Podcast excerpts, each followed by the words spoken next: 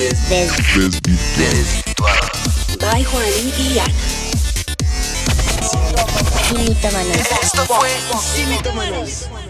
Bienvenidos una vez más a Sin Mitómanos. Muy contentos de poder estar acá en este formato podcast que es más relajado, que es tranquilo, en el que ustedes sin horario ni fecha pueden conectarse y simplemente si saben que alguien necesita escuchar lo que estamos diciendo, se lo pueden enviar.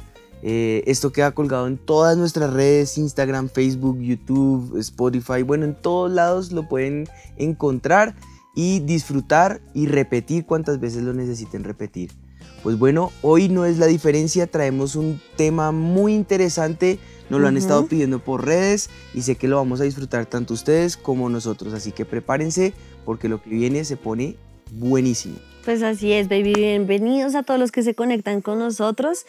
Sabemos que hoy va a ser un programa de muchísima bendición porque, bueno, el programa, eh, uno de los programas pasados fue acerca de nuestra historia y a causa de esto, pues empezaron a hacer muchas preguntas y por eso surgió el programa de hoy. Resulta que antes de casarse no es que a uno le cuenten muchas cosas acerca del matrimonio, como antes de tener bebés no te cuentan muchas cosas acerca de, de, todo lo que implica el tener bebés. Entonces queremos hablar un poco de esto, queremos hablar un poco a estas personas que están solteras, qué les puede esperar en en el matrimonio, pero también muchas preguntas que yo sé que vamos a resolver para los que ya también están casados. Así que bueno, espero que sea un programa de muchísima bendición, que podamos resolver muchas dudas que ustedes nos han estado enviando y que no dejen de hacerlo. Envíenos todas sus preguntas, envíenos en qué quieren que indaguemos más, qué temas quieren que profundicemos, porque nos gusta muchísimo saber y que pues podamos hablar temas que son de su agrado y de su interés. Esto es un tema que tiene que ver con la realidad en los matrimonios y como decías es justo ese momento previo al matrimonio enfocado en ese espacio. Sin embargo, va a ayudar a aquellas parejas que están en noviados como aquellos que ya llevan tiempo en el matrimonio, porque para ambos costados va a dar soluciones a problemas, a preguntas, a dudas, a inquietudes. Y que son temas que no se hablan mucho porque son tabú o porque en, en las conversaciones con nuestros padres pues no hay buena comunicación. Bueno, y que a veces tocamos estos temas con gente que no debemos hacerlo, así que bueno, queremos hablar de estos temas lo más sano posible y siempre a la luz de la palabra de Dios, que es lo más importante. Pues todo esto nos conduce naturalmente al mito del día. Uh -huh. El mito dice, nos casaremos y todo será color de rosas. O sea, perfecto. Depende. Ahí está el mito. O sea, yo digo, mm, es un mito, pero tú, tú puedes decir, es color de rosas. Ah, claro, todo contigo es perfección. Pues bueno, yo creo que podemos arrancar con esa famosa frase que escuchamos de las películas, eh, en cuentos, en novelas, en muchas bodas, de la ilusión del príncipe azul y, la princesa, la bella durmiente. Todos esperamos para un matrimonio de dos enamorados, que todo sea perfecto, pero el error es llegar al altar y al nuevo hogar con esas falsas expectativas. Creo que ese es el principal error en las parejas. Y no está mal que todo sea color de rosa. Ni tampoco está mal la ilusión, de hecho es Exacto. parte del sueño del matrimonio. Uno no está esperando, tú no entras a un matrimonio esperando que, que todo sea que todo malo. esté mal, ¿no?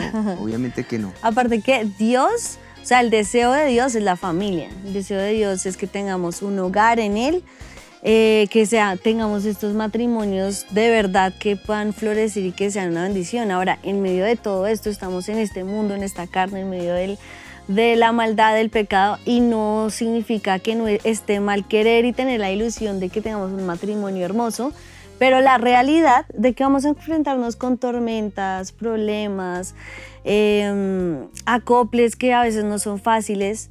Y yo creo que ese es el punto al que queremos llegar, ¿no? No que, no que perdamos la ilusión de que todo sea en el Señor bueno, pero sí que sepamos que nos vamos a enfrentar con dificultades.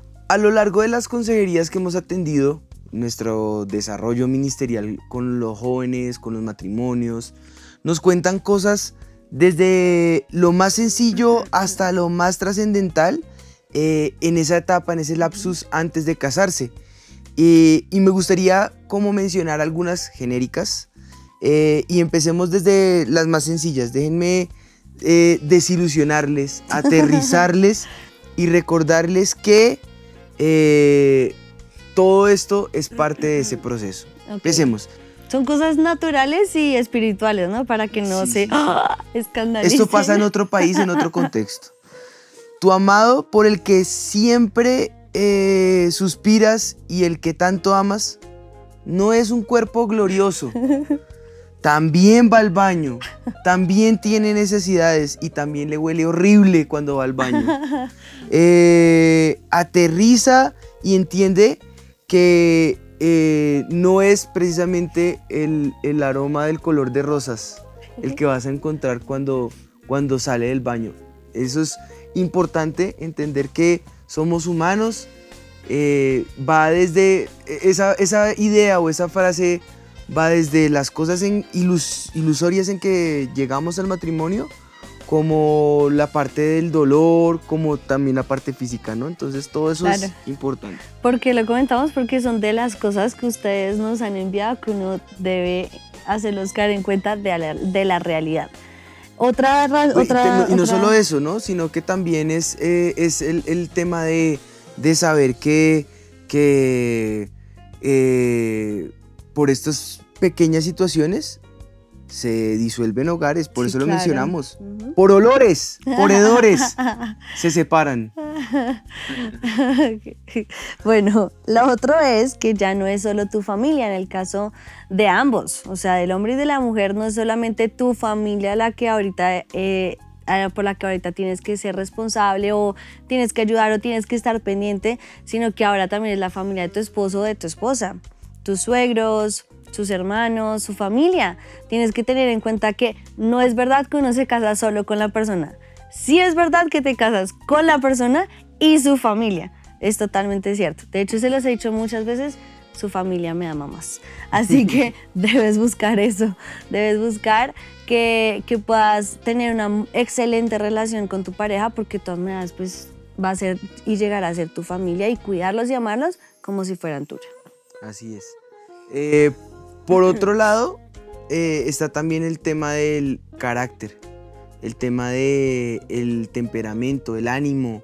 Eh, no todas las veces tu pareja se va a levantar feliz y se va a levantar contento o contenta. No va a ser así.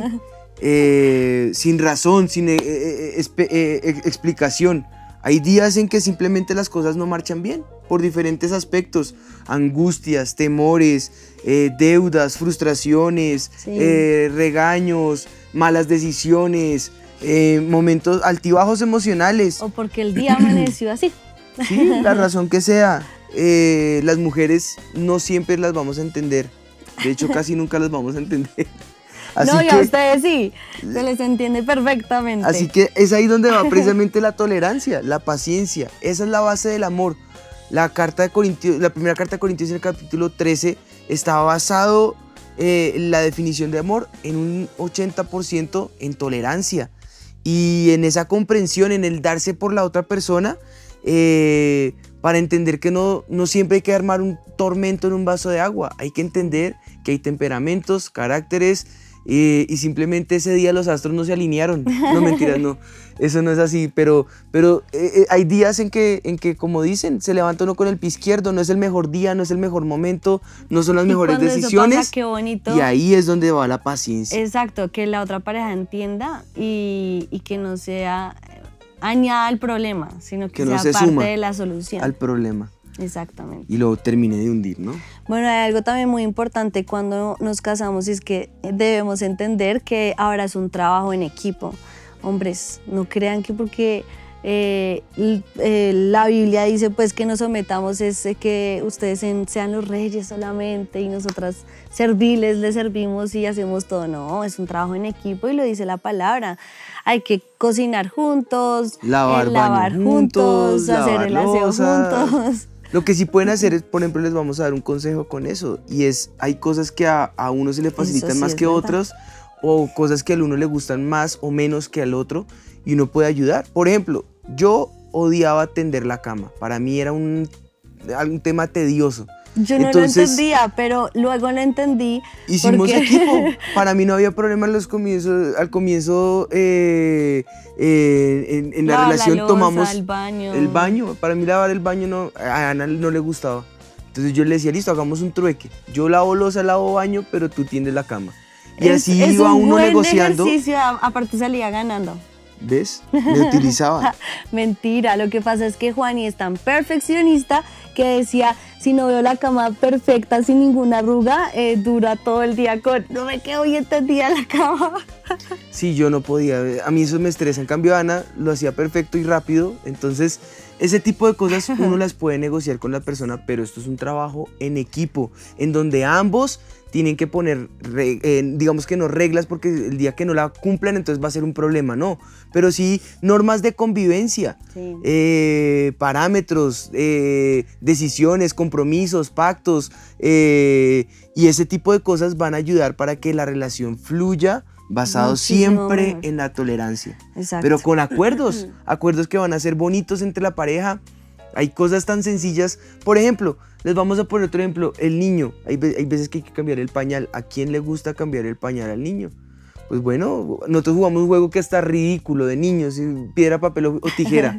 A ver quién gana. Y si hay empate, entonces eh, miramos a ver cómo, eh, cómo lo solucionamos. Pero son normas o juegos que nosotros ponemos en los que nos hacemos la vida fácil. La vida tiene que ser alegre. Hay cosas más importantes que va a pasar el día en que algo serio pase. Mm. Si ahí hay pelea, el día en que pase algo serio va a ser la tercera guerra mundial. Y que si se hace desde el comienzo, desde hasta siendo novios y casados, pues se refuerza. Cuando llegan a ser padres, pues se entiende que la función también es que es papá y mamá, no mamá que hace todo y el papá ayuda, ¿no? Porque son papá y mamá. Y eso va a formar un equipo siempre que, que va a ser mucho más fácil en la relación y no van a pelear por, por cosas que, que sencillamente se pueden hablar desde un principio. Todo hablando se puede solucionar. Por eso las mujeres siempre tienen la última palabra. ¿Las mujeres? Nosotros tenemos la última palabra, está bien, nosotros. Sí, señora. Ahí está. Miren, en resumen, cuando su mujer les dice que no pasa nada, prepárense porque pasa todo. Cuando te dice que está lista en cinco minutos, prepárate, van a ser los 30 minutos Ay, a una hora más largos. ¡Qué mentira! ¡Qué mentira! Yo siempre ¿Cómo estoy no? lista primero que él. Que eso no es verdad. Siempre. Pónganse de acuerdo. Siempre. Eh, cuando te dice, haz lo que quieras, por favor, ni se les ocurra, no lo hagan. No lo porque es irónico, no les estáis diciendo hagan lo que quieran, les está diciendo si lo hace le va a ir muy mal. Cuando les dicen, no se preocupen, yo lo hago, corra hermano, párese de esa cama y hágalo. Sí, Porque, porque va a ser un no te problema. preocupes, yo lo hago. No te preocupes, ya lo hago yo. Eso le sale caro, hermano.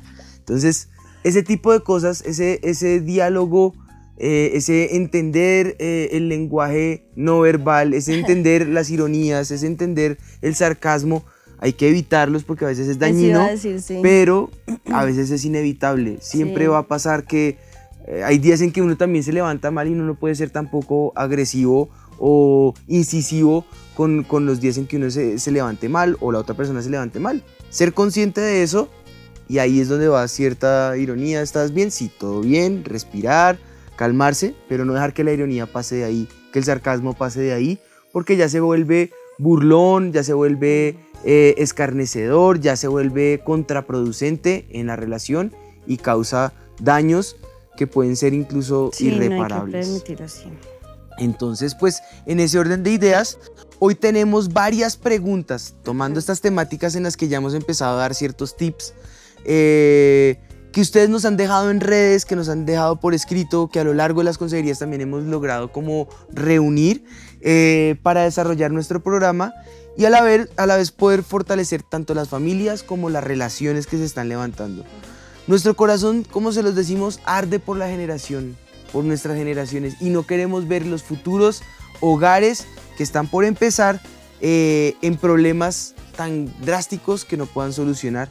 Como eh, se, se lo hemos pedido al Señor siempre, entréganos nuestra juventud, nuestros jóvenes, queremos verlos eh, florecer para la gloria del Señor. Así que consideramos que vamos a abarcar ciertos temas claves eh, que nos van a ayudar a fortalecer las siguientes generaciones de matrimonios que se van a levantar, los siguientes hogares que se van a, levantar y de paso, como lo decíamos, algunos que ya se han formado y que tal vez hoy pueden tomar nuevas decisiones y refrescar ese matrimonio. Así que eh, lo vamos a hacer a manera de pregunta y respuestas. Estas son las preguntas que nos han estado realizando. ¿Cómo se puede fortalecer la confianza y la seguridad entre los dos? ¿Cómo fortalecer la confianza? Bueno, yo creo que eso es clave en el matrimonio. Y además creo que nosotros siempre hemos escuchado la, frase, la confianza no sirve para nada, pero piérdala. y pierdes Será una frase de mi abuelita. Yo creo que la confianza lo es todo. Para nosotros no hay secretos de absolutamente nada. O sea, de lo más pequeño en detalles como la clave del celular hasta lo más grande. Siempre tratamos de ser lo más transparentes o siempre somos transparentes en todo lo que hacemos y por eso la confianza es tan, tan importante. ¿Cómo fortalecerla? Nunca mintiendo, nunca escondiendo las cosas, siempre mostrando a la otra persona quién soy en verdad, porque pues esa es la realidad del matrimonio. Si te equivocas, fallas, cualquier cosa, igual entender que la otra persona te ama como eres te aceptó como eres, decidió ir al altar como eres, así que nunca por querer tapar una cosa pequeña, eh, eso se vuelve un, como una bola de nieve, por, tapar una mentira, otra y otra y otra y otra, y la palabra de Dios dice que no hay nada oculto debajo del sol, así que sí o sí, todo siempre va a salir a la luz, todo, sí, siempre va que a salir se usa de mentiras, vas a tener que usar otra para, para tratar de guardarla, ¿no? Y es, se vuelve se vuelve contraproducente. Así Yo que creo que no hay nada más luz. importante en un matrimonio que la confianza. Es lo que dice la palabra del Señor. La verdad nos hace libres. Siempre. Cuando no estamos en la verdad, no estamos en libertad, estamos esclavos y presos del pecado, en este caso, de la mentira. Entonces, para que haya libertad en la relación, siempre en la verdad, siempre a la luz. Y fortalecerla, Transparentes. yo creo que es mostrando esa confianza, ¿no? No que yo te la tenga que pedir, sino que tú me la des. Yo confío plenamente en Juan y lo digo de verdad, de todo corazón, no porque sea el programa, sino que obviamente no es que uno no le importe y deje de ser celoso, yo también lo celo, pero digamos, no me genera ese tipo de desconfianza porque él ha, de- ha depositado en mí esa confianza, o sea, yo puedo confiar plenamente porque no me ha generado dudas respecto a absolutamente nada de infidelidad o de, o de que sé que me está mintiendo, ¿no? Porque sé que es- siempre ha sido transparente conmigo, entonces hay que generar esa confianza, no esperar a que me la pidan, no, hay que generarla siempre. Y eso que acabas de usar, eh, la palabra eh, generar, es prácticamente el resumen de lo que Efesios 5 dice, darse a la otra persona. Es, es- es- siempre uno tiene que generar los momentos para solucionar, los momentos para pedir perdón, los momentos para hablar, los momentos para eh, resolver eh, conflictos, los momentos para, para lo que estamos eh, aconsejando en este caso, de, de, qué? de, de- de fortalecer esa, esa confianza, es algo que uno tiene que generar. Y cuando alguno de los dos no quiere hablar cómo se siente y se guarda todo, Ahí es donde va el consejo para la otra persona que no tiene ese problema. Si la otra persona no tiene ese problema, eh, es él el que tiene que, nuevamente la palabra, generar. Generar ese espacio, generar ese momento para que la otra persona pueda hablar. Buscar esos momentos de, no sé, en medio de la pelea, créeme, si es una persona que se lo guarda todo, pues en la pelea se va a quedar callado o callada. No, buscar el momento eh, con sabiduría, eh, con eh, amor. Amor.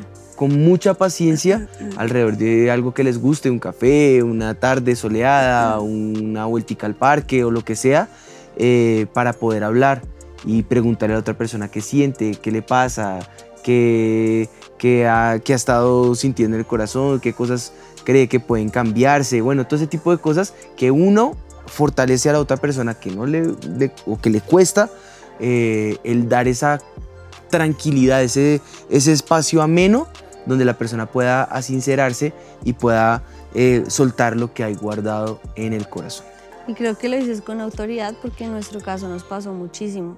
Yo no era una persona de hablar las cosas, sino todo me lo guardaba y eso es, ahora, tú lo dices desde el, el ayudarme porque lo hiciste y yo lo digo desde las personas que eran como yo, eh, no es bueno, porque guardarte las cosas lo único que hace es que la otra persona sepa, no sepa por qué estás mal, pero tú sí te estás llenando y te estás llenando y te estás llenando, hasta que hay un punto donde sí o sí siempre va a explotar mm. por algún lado y no bueno.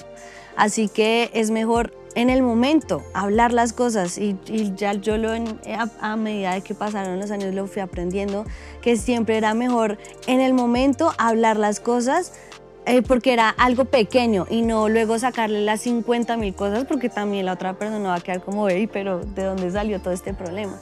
Entonces sí, no es y bueno. Y explota siempre de dos maneras, por lo general. Por un lado, explota como, dice el, como, como, como es el, el, el, dicho de el que acumula basura.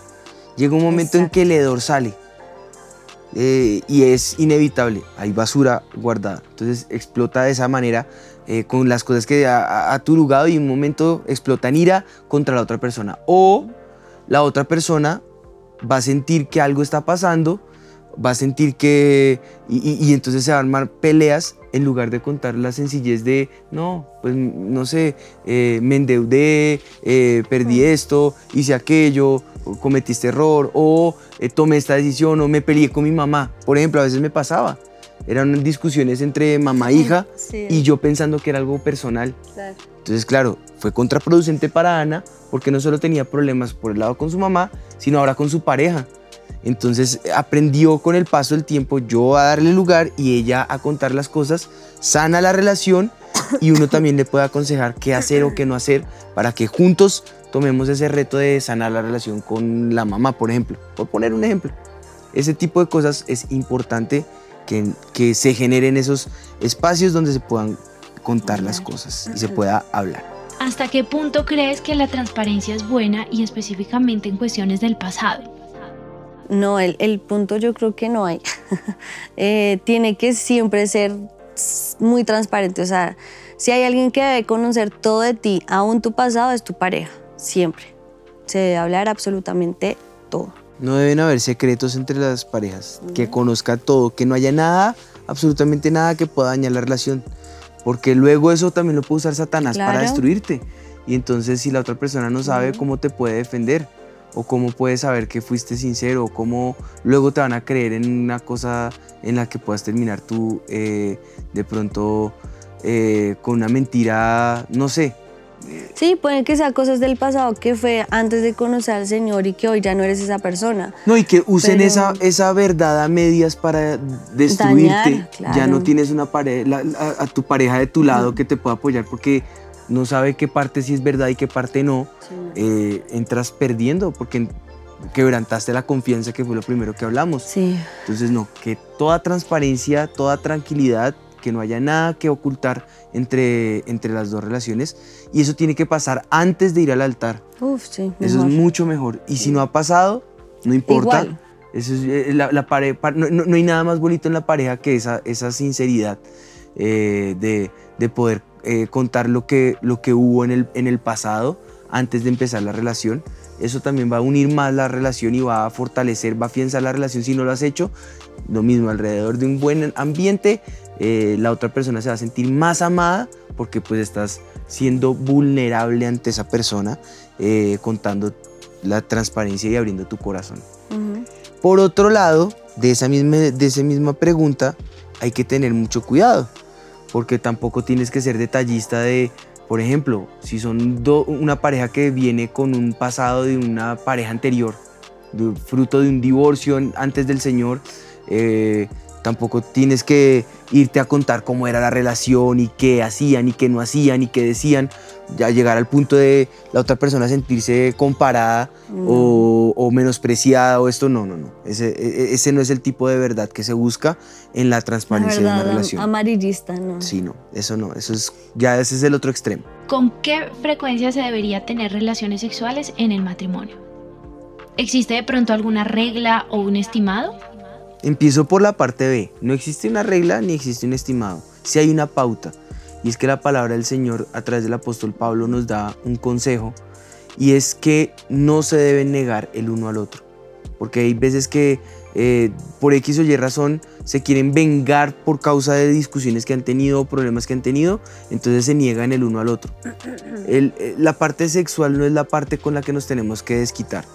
Esto tiene que ser, como dice el apóstol Pablo, de mutuo acuerdo, de mutuo consentimiento. Y, por ejemplo, ahí pone el, mismo ejemplo de si es un ayuno, pues porque van a ser un tiempo de, de consagración al Señor, pues tiene que ser de mutuo acuerdo porque no tiene por qué afectar el, tiempo de consagración la parte sexual. Que eso es algo, algo tan natural, tan, eh, eh, que nutre la relación, que a menos que ambos estén de acuerdo en poner esa pausa, ni siquiera para un tiempo de consagración tendría que pararse eh, esos tiempos de sexualidad. Ahora, ¿qué tan seguido? Eso depende del amor que hay entre, la, entre las parejas. Hay veces que eh, pasan en los primeros años del matrimonio que, mejor dicho, es pasión. Pues lo, lo importante es avivar ese fuego en la relación y no que más bien Satanás se meta en medio de esas pausas porque alguno de los dos no quiere o porque hay luchas o porque esto y Satanás se meta en medio con un tercero destruyendo el precioso hogar que se está formando. Entonces, cuanto se quieran dar el uno al otro, es lo más bonito que puede eh, haber. No se nieguen el uno al otro, es el consejo. Y qué tan seguido, tanto como ustedes lo deseen. Exacto, depende de cada pareja. Y, cada, y una vez más, hablando qué es lo que quiere cada uno. Pero la palabra sí es muy clara. Pero un consejo muy importante, que las discusiones no repercutan ni en acostarse con enojo, ni tampoco en evitar, eh, e, evitarse al punto eh, eh, de la parte sexual el uno al otro. Y cuéntanos qué tan importante es el romanticismo y cómo no caer en la monotonía. Pues qué tan importante es básico en, el, en el matrimonio. Exactamente lo es todo, porque si no hay romanticismo, pues se va perdiendo y es como, como hemos explicado muchas veces eh, si uno siembra la semilla, la riega, la cuida, florece, pero si también no la sigues cuidando, no la sigues regando, pues se va a marchitar y se va a morir. Entonces, una relación es igual. Si uno la siembra, la cuida, listo, pero después de los años, si no sigues ah, eh, sembrando ese amor, ese romanticismo en tu pareja, pues se va empezando a marchitar tu matrimonio. Y la monotonía puede venir eh, muchas veces, sobre todo ya con la llegada de los hijos, ¿no? Como que el colegio, las actividades, esto, lo uno, lo otro. Entonces, eh, para evitarlo, lo mismo, hablarlo y, y, tener como esos espacios para ustedes. Nosotros lo intentamos hacer todo el tiempo, intentamos una vez al año viajar solos, así sea a, a, la, a la, esquina de la y a casa, veces en contra, en, en, contra del, de, del deseo de, de, los papás o algo así, porque pues, la familia, sí. claro, ellos detestan ver que las niñas se tengan que quedar solas porque pues les da susto o el bebé ahora se tenga que quedar solo. Entonces Con el bebé nos toca, todavía, ¿no? Nos toca buscar esos momenticos y, y, y, y, ya pues es importante que esa relación se pueda Sí. avivar. Pero sí, o sea, de verdad nosotros lo hacemos así, buscamos que se queden con los abuelos o, y tener uno sus citas, el comer, el tomarse un café, el que saber que, digamos, otra, otra cosa muy importante, cómo dejar la monotonía y no caer en eso, pues acostarnos los niños lo más temprano que podemos y tenemos nuestro tiempo solo, sin ellos, todas esas Entonces cosas son buscamos muy que por tarde a las 8 ya los niños no estén por ahí, para que en la noche sea nuestro espacio para hablar, para eh, molestar, para reír, para ver lo que nos gusta ver, para compartir juntos eh, en pareja. Y aquí viene la analogía, es como en el avivamiento. Yo puedo vivir un cristianismo, no hay ningún problema, iglesias hay muchas, eh, formas de manifestar ese cristi- cristianismo hay muchas, pero en avivamiento nos gusta mantener viva la llama del Espíritu, mantener viva esa relación porque somos románticos con el Espíritu Santo, porque amamos la pasión de la presencia de Dios. Eso es un buen secreto analógico de lo que puedes hacer con tu pareja. Puedes estar casado, no, hay muchas maneras de mantener el matrimonio, pero entre más romántico seas, más apasionado va a ser, más viva va a ser la relación. Y yo siempre lo he dicho, mis, en, en mis votos, no me acuerdo todo lo que te dije, me acuerdo que fue inspirador, pero más que eso, hubo una frase que yo le dije a mi esposita y le dije, prometo ser tu novio eterno. Y eso es lo que yo he tratado de ser para Ana. Espero poderlo cumplir hasta el último día de mi vida y es que ella pueda vivir ese noviazgo que los dos merecíamos. Creo que yo lo mencioné en uno de los programas. Sí, el pasado. Mm, me pintó. Y cuando la mujer tiene la regla, ¿puede tener relaciones? ¿La Biblia dice algo al respecto? No, la Biblia no dice algo al respecto, En el Antiguo Testamento. pero en el Antiguo Testamento eh, era, era inmundo eh, tanto para el hombre cuando, cuando estaba cuando, cuando había eyaculación era inmundo como para la mujer eh, cuando llegaban sus días su- lo, lo que llama la Biblia la costumbre de las mujeres Eh, es ese, ese momento del periodo o de la regla eh, y pues simplemente hoy día aunque no es inmundo para O sea, porque que era inmu- porque era- pecado. porque era inmundo, porque ahuyentaba la presencia del Señor. Eh, hoy día no es así. Eh, sin embargo, es antihigiénico, Exacto. es impúdico. Entonces, pues, ante todo, sean pudorosos, ante todo, sean higiénicos, ¿no? No es, no es algo que sea eh, cómodo para la mujer. Entonces, pues, eh, ese tipo de situaciones hay que respetarlas. Y pues sería el, el- el momento en donde eh, de mutuo acuerdo pueden eh, poner esa pausa durante esos días. Ahora, hay casos y muy puntuales en donde, en donde puede ser una lucha o una situación difícil y ahí les tocaría mirar qué hacen. Obviamente sabemos que por ejemplo los preservativos no los usamos porque hay algunos que son, la mayoría por ejemplo, son, matan el espermatozoide, entonces pues serían antibíblicos el uso de estos, de estos eh, eh, puntualmente los condones o de algunos preservativos, eh, pero pues por eso les digo, hay casos particulares en donde precisamente están, no sé, vienen de una lucha tan difícil de pareja en donde una persona, un tercero, ha venido a dañar la relación puntualmente en ese ámbito sexual y pues eh, de pronto están restaurando la relación y llega este momento, pues ese momento no puede ser el, el que dañe la relación. Entonces en esos casos, a través de consejería, se trata con la pareja y se mira a ver qué se puede hacer, pero pues que en nada se vaya a dañar la relación. Todo lo demás se puede solucionar. Y recuerden, todo, todo en el Señor tiene solución. ¿Qué método anticonceptivo puedo usar? ¿Es necesario usarlo antes de casarme? Y de esos métodos, ¿cuáles sí y cuáles no? Bueno, ya mencionaste algunos que no, que no se puede. Siempre les aconsejamos que sea antes de casarse, obviamente, porque si no es un tiempo antes, pues puede ser que cuando llegue el matrimonio queden en, embarazo, porque eso se, se necesita un tiempito antes de- para que haga efecto en el cuerpo de la mujer. Eh, mm, ¿Cuáles no recomendamos, aparte de los que ya dijiste, también el- la pastilla del día después?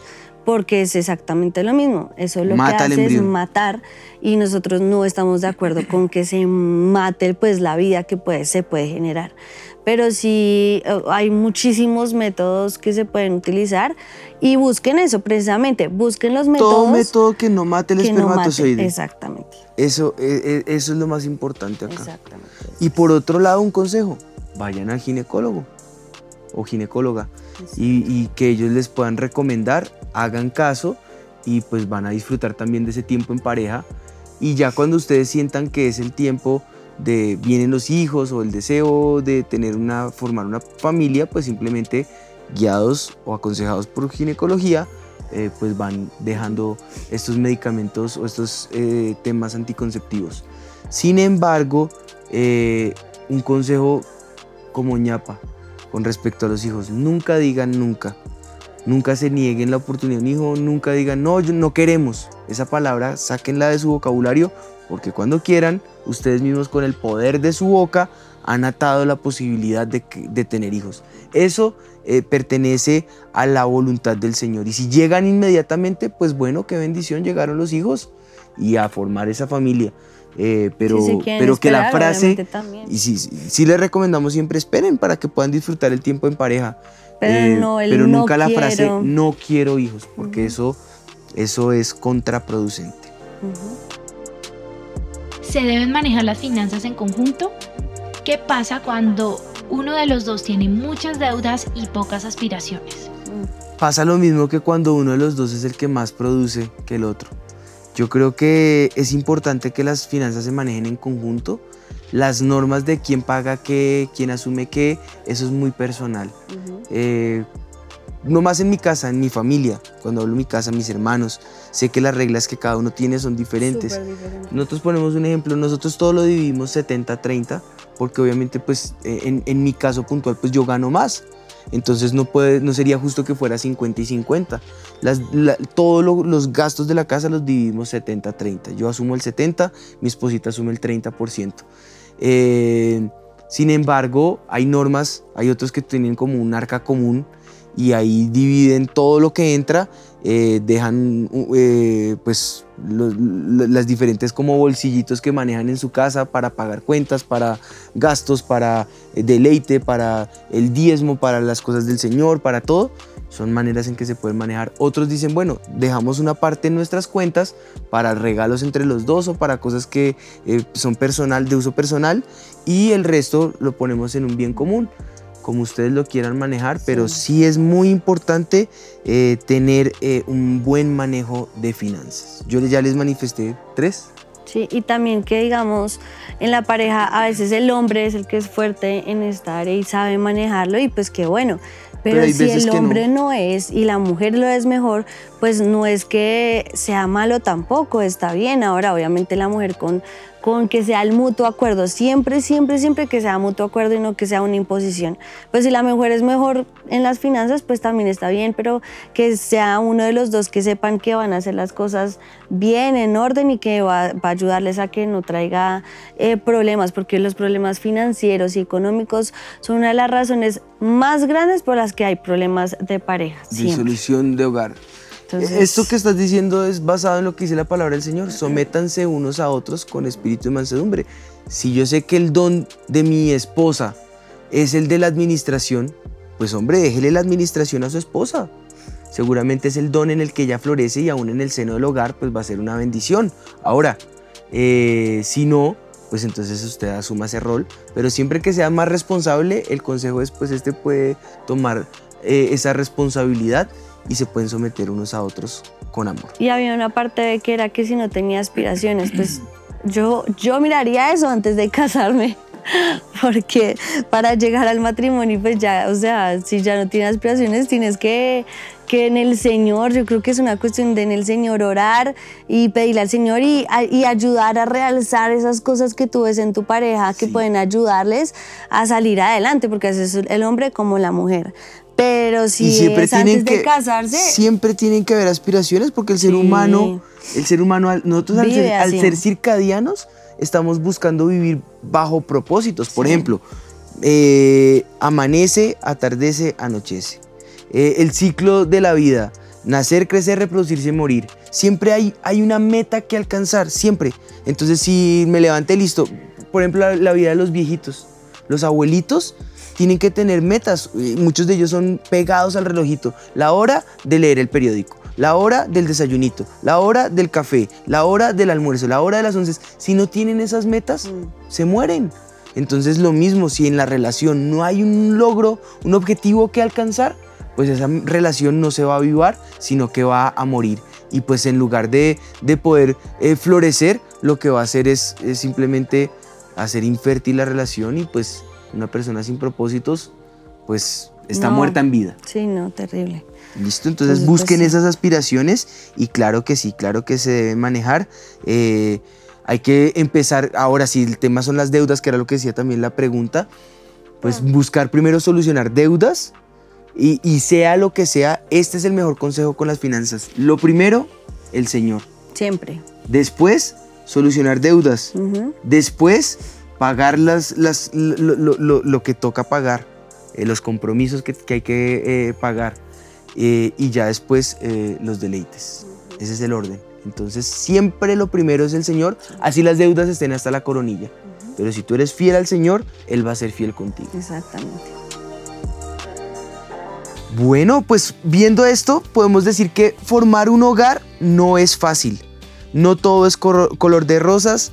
eh, no podemos casarnos con ideas hollywoodenses o, o ideas utópicas, eh, porque pues hay una realidad en la que vivimos y saber que siempre el centro va a ser Dios en nuestra vida. Casarse es una de las mejores decisiones que se pueden tomar. La Biblia lo dice, mejores son dos que uno, tienen mejor paga su salario, tienen mejor recompensa, si uno está caído el otro le levanta, eh, siempre, si, si uno hace huir a mil, dos a diez mil.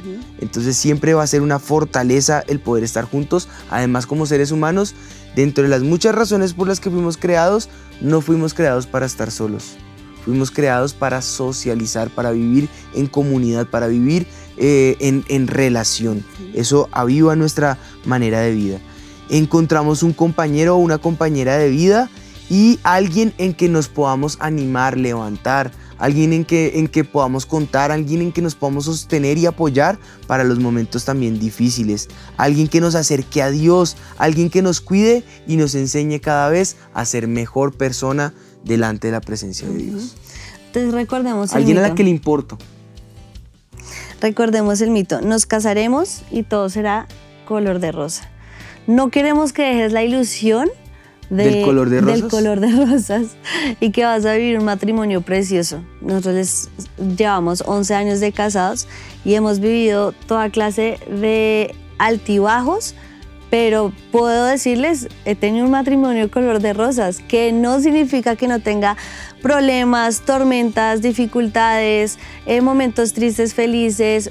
Todos los hemos vivido, todas las emociones que se puedan imaginar, pero en el Señor y en nuestra casa fundamentada sobre la roca que es Cristo, se puede vivir un matrimonio en bendición y, y lleno de, de paz en el hogar, que es lo más importante. De pronto no encontraremos la perfección absoluta, pero la buscamos. Así es. Pues bueno, yo quiero que recordemos, y lo tengo justo acá en mis manos, eh, Mateo 7, y leamos un momentico los versículos 24 al 27 para que eh, termine esto de desvirtuar este mito. Dice, cualquiera pues que me oye estas palabras y las hace, atención. Es una forma del Señor decirnos no solamente oigan, sean también hacedores. El que oye mis palabras y las hace, le compararé a un hombre prudente. El Señor nos está llamando a ser prudentes en nuestras relaciones. Este hombre edificó su casa sobre la roca y cuando descendieron lluvias y vinieron ríos, soplaron vientos y golpearon contra aquella casa, no cayó porque estaba fundada sobre la roca. Pero cualquiera que oye estas palabras y no las hace, le compararé a un hombre insensato que edifica su casa sobre la arena. Descendió lluvia, vinieron ríos, soplaron vientos, dieron con ímpetu contra aquella casa y cayó y fue grande su ruina. Entonces aquí el Señor nos está llamando a que tengamos oído y acción en nuestra relación. De esa manera vamos a ser prudentes. Si no, si oímos y no hacemos, vamos a ser insensatos. Entonces para evitar esa insensatez hay que anclar nuestro hogar en la roca que, que es Cristo y hacer todo lo que Él nos diga. Cualquiera que eh, sea la decisión en la, en, la, en la que fundamentemos nuestra familia, sí o sí van a venir eh, tormentos, van a venir momentos eh, difíciles y nada de esto va a ser fácil, va a ser eh, un momento de dolor y de angustia, pero tenemos que tomar la mejor decisión para que esta casa quede anclada sobre esa roca que es Cristo.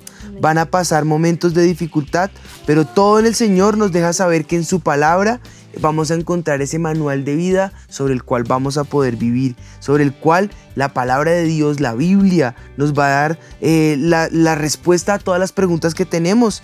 Eh, y, y, pues que nuestra familia pueda estar anclada en esa roca que es Cristo. Amén. La pregunta es, ¿qué familia está dispuesta a buscar al Señor y dejarse gobernar por él, por él?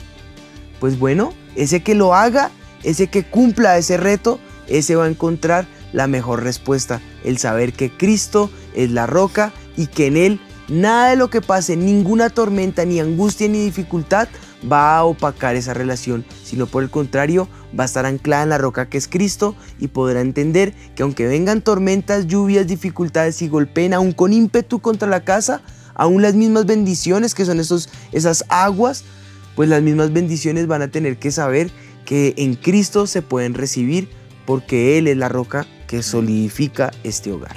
Amén. Y con lo que estás diciendo, también tenemos aquí Efesios 4:12 y dice, y si alguno prevaleciere contra uno, dos le resistirán. Y cordón de tres dobleces no, se, rompe, pronto. Entonces es entender que en nuestro matrimonio es una relación de tres. El esposo, la esposa y el Señor. Y ese cordón de tres dobleces no se rompe pronto porque si Él está, todo es mucho más fácil. Podemos saber Ahí sí todo es color de rosas. Ahí sí todo es color de rosas, así es. Así que bueno, otra cosa muy importante para cerrar el programa y orar es que podamos hablar no solamente entre nosotros, sino que si hay dificultades, vayamos a la consejería. En, la iglesia pueden ir de martes a viernes, sobre todo los martes. Los vamos a estar esperando para ayudarles con casos puntuales y específicos y saber que estamos para de verdad servirles en la iglesia y que podamos em, ver que cada matrimonio que se levanta para el Señor, pues va a vivir ese color de rosas en él. Bueno, pues ahí quedan los números también en pantalla para que ustedes puedan llamar, los contactos, escríbanos a www.avivamiento.com. Estaremos gustosos y dichosos de poderles recibir, poderles atender. Acá hablamos de las generalidades, pero las particularidades en consejería les estaremos esperando. Yo quiero que oremos juntos y podamos entregar este tiempo en la presencia del Señor. Padre, te damos gracias, Señor, por cada pareja que nos está viendo, Señor cada familia que nos está oyendo, cada hogar que se está uniendo acá eh, con nosotros en este tiempo en oración.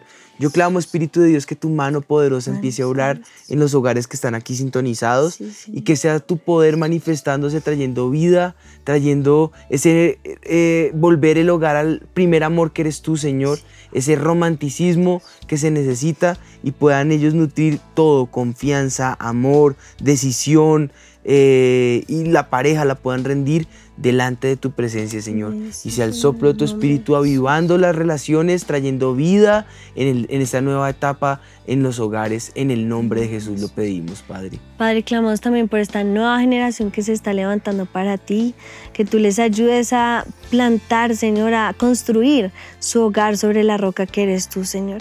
Desde que son amigos, novios, y casados mucho más, Señor, pero que tú ayudes a que en nuestros hogares, Señor, y cada uno de, los que nos están escuchando, que se están eh, preparando para este momento, Señor, puedan desde ya construir ese hogar en ti y saber que en ti, Señor, siendo hacedores, no solamente oidores, sino hacedores de tu palabra, podemos construir hogares preciosos que glorifiquen tu nombre, Señor, en el nombre de Jesús. Gracias te damos porque sabemos que utilizarás este programa para, para poder ayudar a muchos, Espíritu de Dios, te lo pedimos, que puedan tocar los corazones de muchos y, saber que, que queremos levantar hogares, Señor, que sean para tu gloria, en el nombre de Jesús.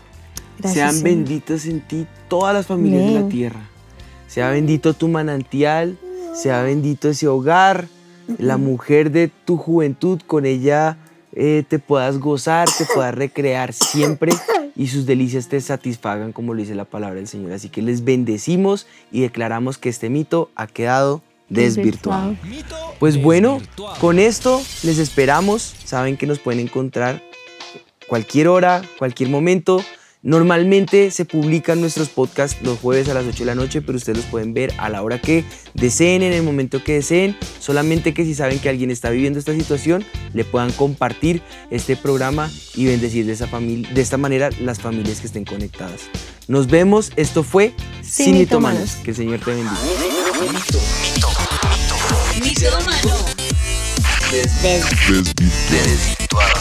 By Juan y Ana. Sin Esto fue Sin